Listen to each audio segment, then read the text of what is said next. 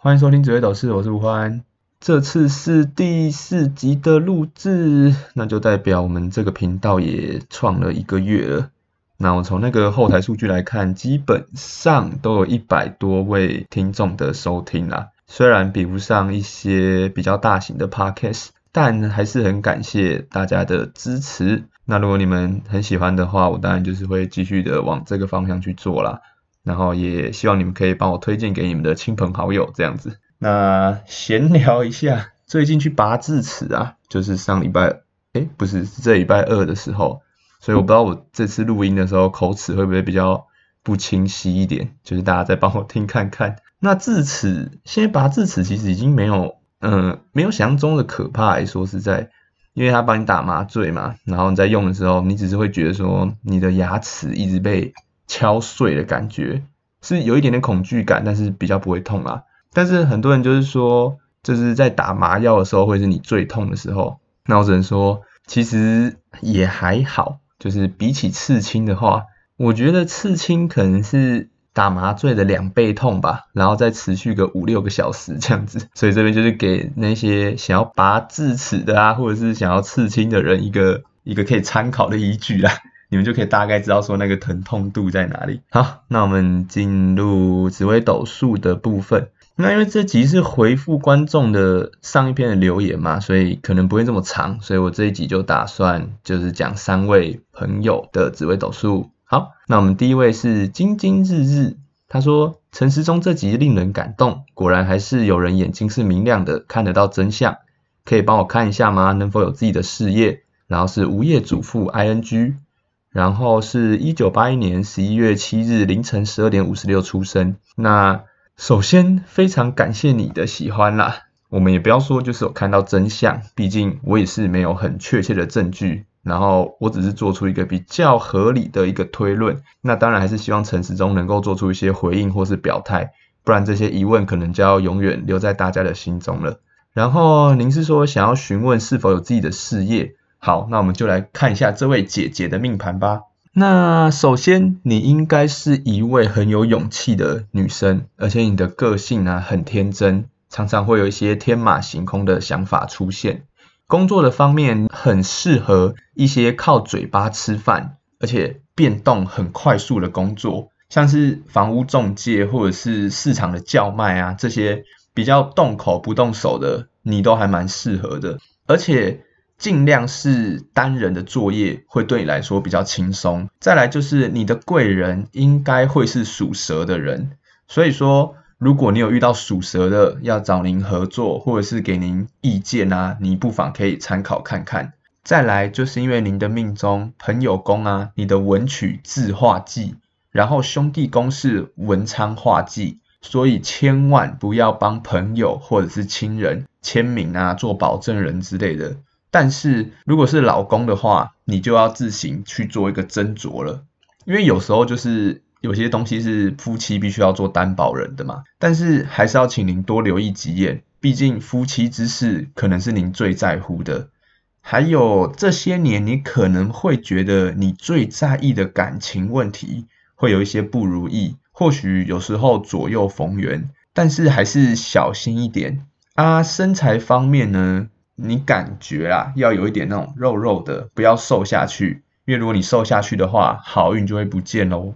好，那我们下面一位是佩皮，这个佩皮真的非常有毅力，在这边留言三次，那我也是不好意思就跳过他，所以这次就加了一个佩皮。好。那她是八十八年八月八日辰时出生，是一位女生，想要询问感情跟工作方面的问题。OK，那我们就先单刀直入的说了，你啊，在二十五岁以前的感情会比较的不稳定，若即若离的，你会很想要照顾一个人，可是你总是事与愿违啊。你喜欢的类型就是比较偏向那种有 leader 的感觉，然后具有领导能力。然后可能身材比较悍的那种，可以保护你啊，让你有所依靠的人。工作方面，因为你的官禄宫有七煞跟擎羊，还有荣慈凤格，所以应该是一个很有执行力的女生，而且很容易的就做出决定的。你不会犹豫不决啦，而且会有很多的想法跟一些小才艺，所以你在执行企划这一类，或者是带团带活动之类的工作，应该会表现的不错。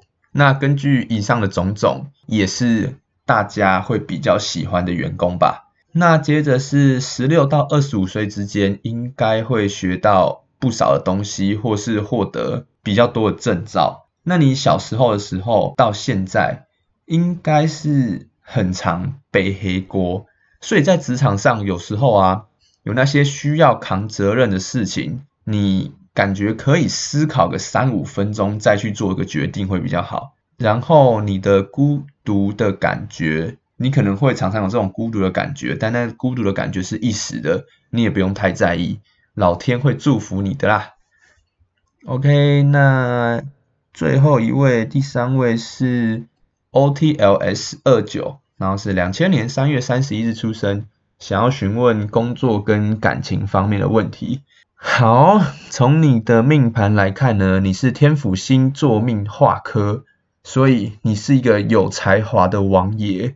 然后有一颗陀螺星会让你的毅力非常的十足，那这就代表你已经具备了成功的命格了。但是你会觉得自己不是王爷，而是皇帝，所以啊，你的内心有时候会有一些不平衡，就像是说，嗯，怎么会有那种为什么是我的这种感觉，常常会出现。但是其实你这辈子也不用怨天尤人了啦，你比上不足，比下有余啊，老天爷其实已经很眷顾你了。至于钱的方面，你在花钱的时候啊，会有一些比较奇怪的理由是大家不能理解的，像是你可能衣服会买个三五件啊，或者是买一些很奇怪的东西。但是王爷，你听我说，你在花钱的时候也要注意一下你的库房到底够不够深啊。那感情方面呢，你也有可能会早婚。然后你的对象比较有可能会来自于你的职场，就是在职场上认识的。但是切记，千万不要把你的女朋友介绍给你的妈吉，不然的话可能会招致一些比较不必要的麻烦啦。工作方面，你是可以在一个企业长久的经营下去的，或者是如果你的外语能力很好的话，去投外商公司的履历也是不错的选择。OK，那今天的紫微斗数就先到这边，接着进入回复留言的部分。OK，那在回复留言之前，我们先来做一个前情提要。那是一位 D 叉 TJPOING 的这位粉丝在上一集的留言，他说论点不够客观，要不是中共对中华民国打压与并吞的野心，也不会弄得我们需要一直跟外国买武器。真要说，只能是美国懂得利用那些有侵略野心的国家来赚钱。另外，武器方面，虽然武器出现年份是五十年前，但期间肯定都会有版本更新和改良。就这样觉得是旧武器不太公平。OK，那这是他给我的一个留言呐。那我当初就是想很多嘛，原本想要在前一集就帮他做回复，可是后来想想说，其实有些故事是可以跟大家聊一下、讲一下的，所以才打算就是录制一个新的一集，然后来回复他。那希望他也会喜欢啦，因为我们两个就是一个观点的互相分享嘛。那其实也是我创立这个频道比较希望可以看到的事情。OK，那我们回复一下，我觉得啦，或许我们都是年轻人，所以有一些历史故事啊，是我们比较不了解的。像是在我爸那个年代，他们当兵啊，晚点名的时候，他们要喊的口号是什么？反攻大陆，解救大陆苦难同胞，这是我们的国共内战。那在我阿公那个年代呢，他们的口号是反共抗俄杀猪拔毛。那这两句话的意思是什么？是当初的我们啊，也是要去消灭对方的政权啊。所以说，当初的我们跟现在的他们是有什么的不同呢？但是在物换星移之下，时空背景的不同啊，当初的执政者也开始慢慢慢慢的调整两岸的关系。像是说，原本的金门啊、马祖这些数十万的大军，现在也所剩无几了嘛。所以由此可证，我们原本的执政者的方向是比较偏向不想要打仗的那一边。那曾经也有段时光，我们的观光业也是靠着大陆客挹注了不少的活水。那其实我自己有认识一位计程车司机，他自己啊曾经也是一家商旅的老板，但是在两岸的情势紧张，再加上疫情的严峻之下，他一辈子的努力就这样化为乌有嘞。原本一切是这么的祥和和安逸，但是如今却都变成了遥远的梦的那种感觉，你知道吗？打拼了一辈子，但是因为某些事情、某些政策的影响，你的事业就全部都毁于一旦的那种感觉。那讲真的，我们没有被统一过，但是也没有独立过。我不知道说真的统一了，我们是不是就要像谢长廷当初说的，就是查某吹无工，查某吹无昂，囡仔。A K O 龙刚，我不知道是不是应该是这样念啊，台语没有很好。反正就是在说，你男生啊会找不到工作，然后女生会找不到老公，然后你的小孩子要去黑龙江。就是我们假设真的被统一了，真的会发生这些事情吗？我们也不晓得。那如果说真的独立了，大家是不是就可以赚到更多的钱，或是过上更好的日子呢？我也不清楚会不会这样。但是在我这个小小年纪。我遇到的啊，就是只有中间的路线很模糊嘛，两岸就是歌舞升平的样子，士林夜市啊挤不进去，日月潭拍照要排队这样，虽然有一点讨厌，但是大家都赚得盆满钵满的，不是很好吗？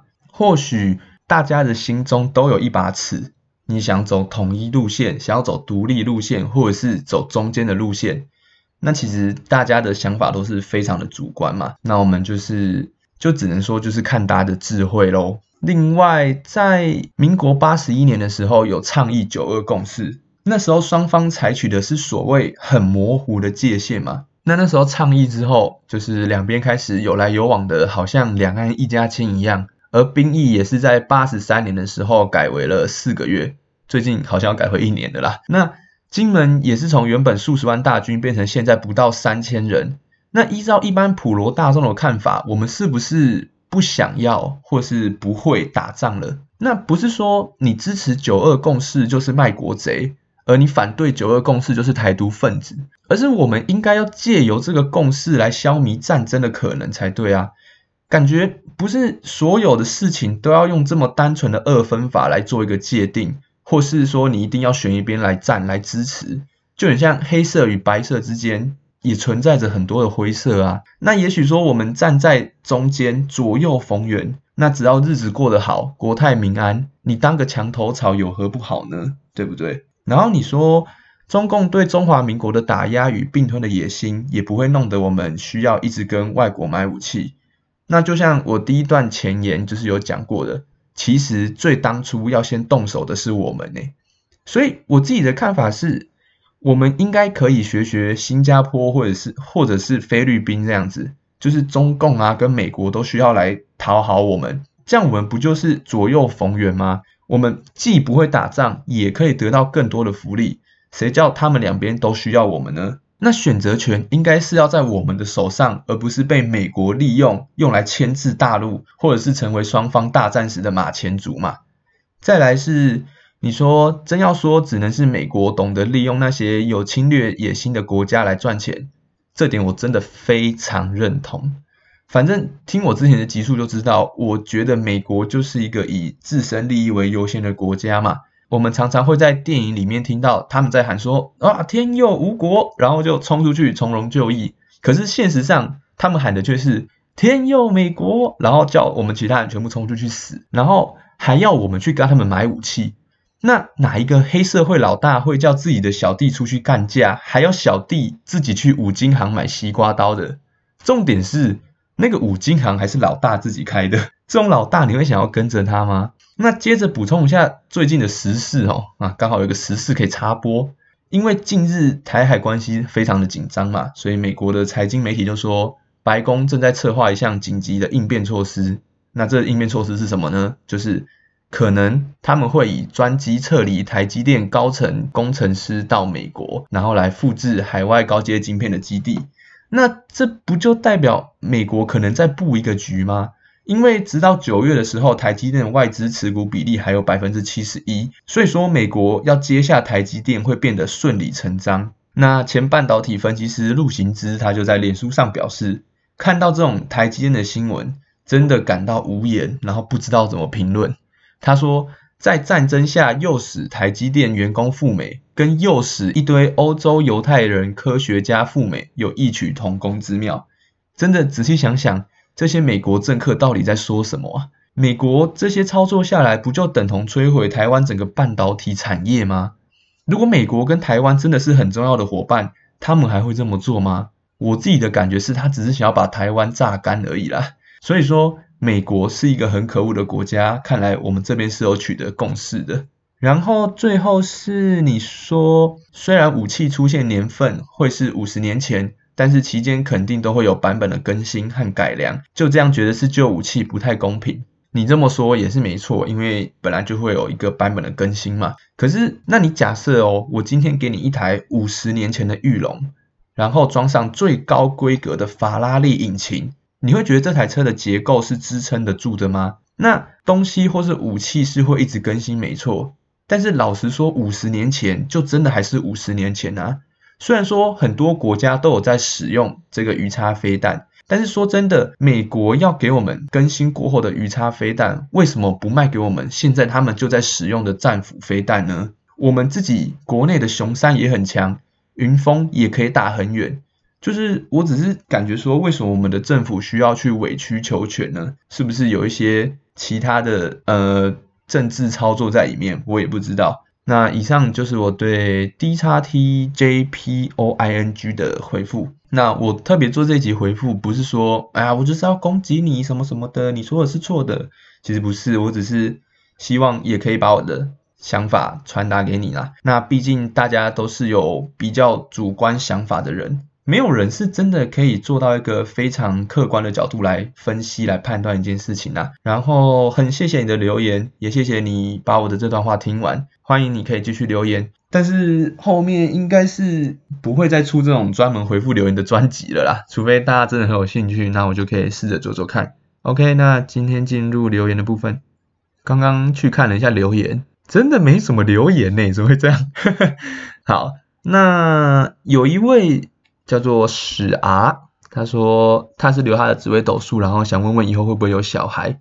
其实会不会有小孩这件事情，现在比较说不准了，因为以前呢，你要有小孩就是可能真的要算一下命嘛，但是现在变成说可以用那种强求的方式，可能你去呃大医院啊找那种生殖医学的，会对你来说比较好啦，因为你现在这样子问我，我可能也没办法做一个保证，毕竟现在是。可以就是强求嘛？那因为如你主要是问这个问题，我也是不太好做回答。还是说你有其他想问的，也可以继续留言这样。然后还有一位听众是留言在我的 First Story 那边，然后是他也是留紫微斗数，然后他说想看看未来，你的实事说的很好，就是这次是没有抽到你啦，但是我是想跟你说，我是有看到这个留言的，然后做一个回复，谢谢你的支持。那其实说我还是。很希望大家可以继续的留言啦，我很喜欢跟观众做一些互动这样子。